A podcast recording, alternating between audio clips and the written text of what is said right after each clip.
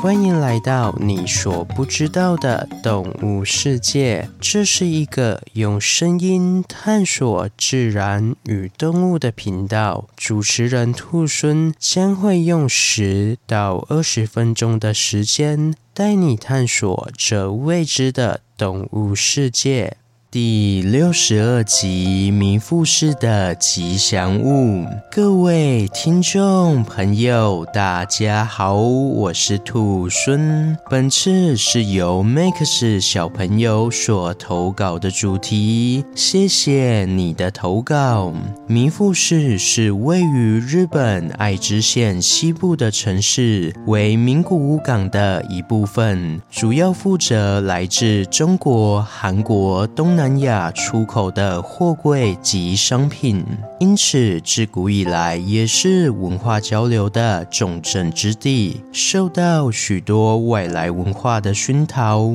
而今天的主角白文鸟，正是在这个港湾背景下所诞生的吉祥物。白文鸟是文鸟的变异品种，而文鸟又名河雀、爪哇雀、芙蓉，分类于雀形目梅花花雀科文鸟属中，主要栖息于印尼、菲律宾、东南亚等地。平常喜欢生活在低草原、灌木丛或林地之中。如果附近有聚落或是田园的话，文鸟也喜欢栖息在农耕地旁。最一开始，农耕地上的农夫们以为文鸟是来帮忙吃害虫的，但是万万没想。到他们居然以谷物种子为食，因此这些文鸟来到农耕地的目的就是要吃掉农夫辛苦栽培的作物，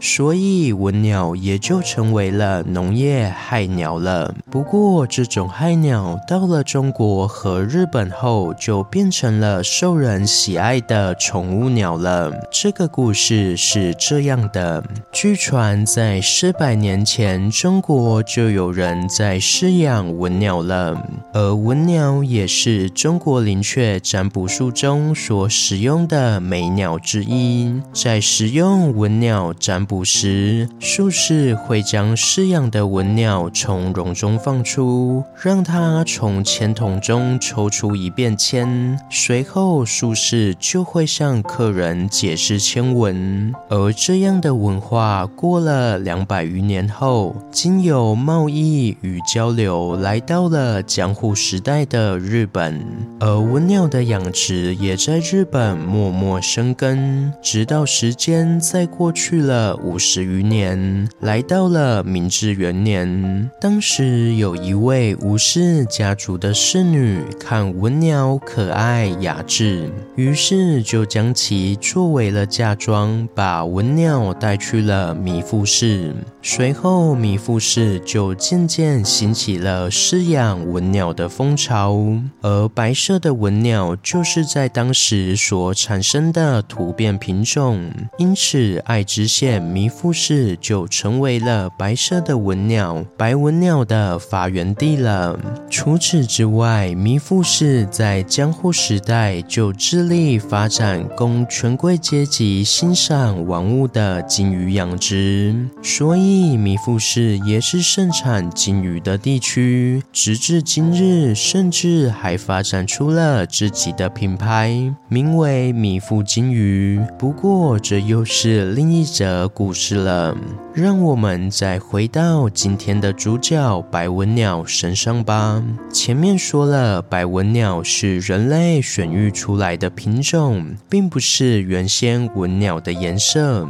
那原先文鸟是什么颜色呢？亚洲产的文鸟原本只有灰色一种毛色，后来才被选育出多种颜色，例如刚刚有提到的白色，还有黑色及灰。色这些变异的品种，而属于原生色的灰文鸟身上的配色也非常有层次感。头部整体是纯黑色的，在脸颊两旁折彩对比设计，是纯白色的，鸟喙则呈现令人眼睛一亮的桃红渐变色。接着再往身体看下去，灰纹鸟的身体也是渐变色系，从背后到胸口的颜色会慢慢由灰色转成淡淡的藕玉色，整体给人的感觉有一种像是穿了时尚西装的雅致感。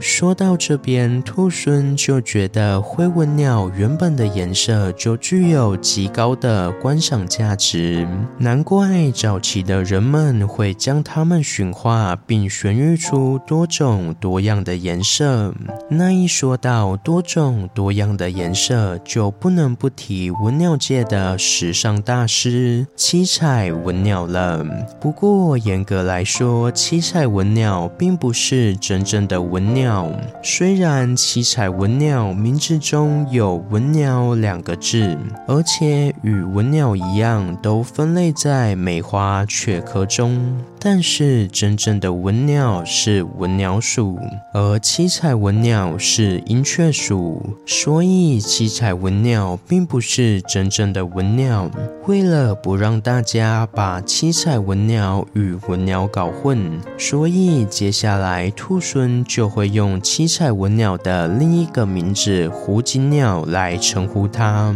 胡锦鸟是澳洲的特有种，其外形与文鸟相似，因此也唤作七彩文鸟。顾名思义，七彩就意味着颜色缤纷，因此湖景鸟的颜色可说是。特别吸引眼球，它主要的颜色以紫色、浅蓝色、绿色、黄色、红色等颜色作为主要色调，而如此高调的外形也深受许多玩家的喜爱，甚至连专门做电脑荧幕的优派公司也是用三只胡金鸟作为它的注册商标。相信各位如果有对电脑荧幕熟悉的朋友，一定就知道兔孙在说的这个 logo 了。好了，今天的故事就分享到这边喽。对文鸟有什么其他的想法，欢迎到底下留言。如果喜欢我的节目，